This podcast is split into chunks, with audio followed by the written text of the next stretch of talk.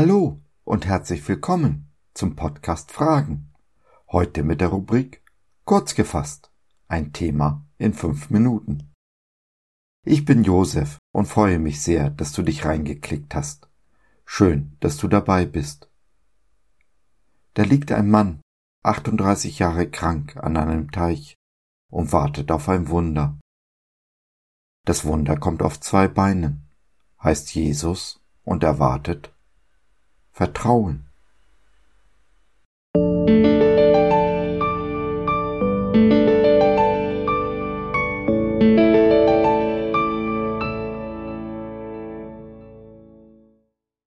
Wunder fallen nicht vom Himmel, sie werden gemacht. Warum sind so viele Christen hier im reichen Westen so müde und so krank? Darum sind auch viele Schwache und Kranke unter euch, und nicht wenige sind entschlafen. 1. Korinther 11, Vers 30. Das Christentum war einst die mächtigste Bewegung, die diese Erde je gesehen hat. Mit Jesus brach eine Zeitenwende an. Die ersten Christen haben diese Welt buchstäblich auf den Kopf gestellt, ihr ihren Stempel aufgedrückt und der Liebe zum Durchbruch verholfen. Das ging bis etwa 400 nach Christus so. Da wurde das Christentum Staatsreligion, wurde pervers, krank und müde. 1600 Jahre später ist die Allmacht der Kirche dem Humanismus gewichen. Die Perversion hat, zumeist zumindestens, ein Ende gefunden. Geblieben sind kranke, müde und kraftlose Christen, die sich lieber selbstverliebt um ihren eigenen Bauch kümmern als um ihren Nächsten. Wie konnte das geschehen? Hat der Feind gewonnen? Nein, der Feind kann nicht gewinnen, die Pforten der Hölle nicht die Gemeinde überwinden, deren Fels Jesus ist. Wie damals im alten Israel gibt es ihn, den gläubigen Überrest, die siebentausend, die ihre Knie nicht vor dem Zeitgeist, dem Baal unserer Tage beugen. Du kannst dazugehören, egal wie kraftlos, müde oder krank du bist. Es hat seinen Grund, warum es dich gibt, dich so gibt, wie du bist. Du bist geschaffen, kein Produkt des Zufalls. Mag es auch für deine Eltern eine Überraschung gewesen sein, dass du auf dem Weg bist. Für Gott bist du das nicht. Er hat alles ganz genau geplant. Zeitpunkt, Ort und Umstände deiner Geburt. Alles, was dir seit deiner Geburt widerfahren ist, diente der Vorbereitung.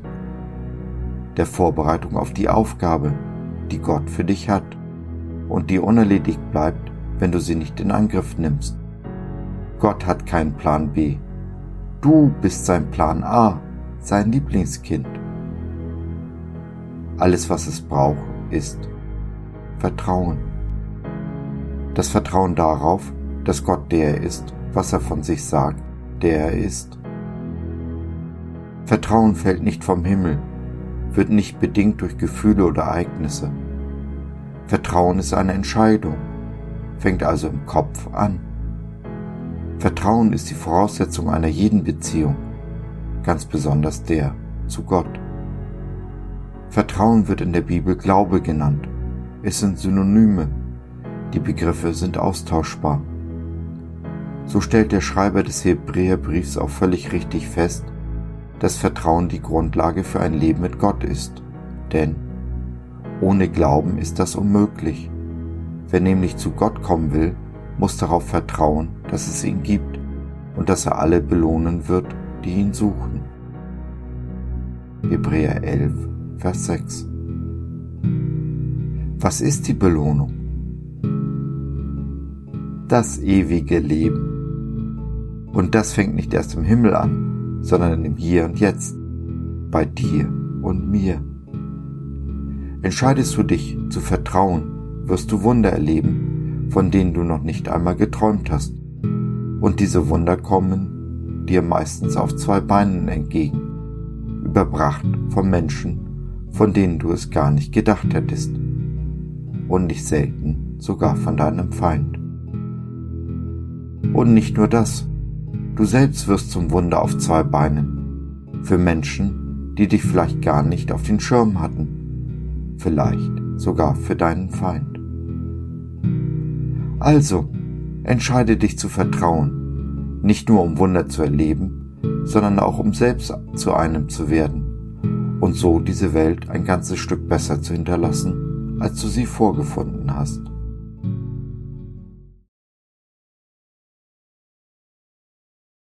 So, das war's für heute. Danke, dass du dir die Zeit genommen hast. Wir hoffen, wir konnten deinen Geist anregen und du konntest etwas für dich mitnehmen. Wenn du in unsere Community Jesus at Home reinschnuppern möchtest, Fragen, Anregungen und oder Kritik hast, dann besuch uns doch im Web www.gott.biz. Hier findest du nicht nur Gemeinschaft, Menschen, die den Glauben leben und mit dir teilen wollen, sondern auch viel Interessantes rund um den Glauben. So zum Beispiel unsere Galerie mit vielen mutmachenden Karten. Wenn dir die eine oder andere gefällt, schicken wir sie dir gerne zu. Kostenfrei natürlich. Also, schau rein, lass von dir hören. Wir würden uns sehr freuen. Bis dahin, alles Liebe. Dein Josef.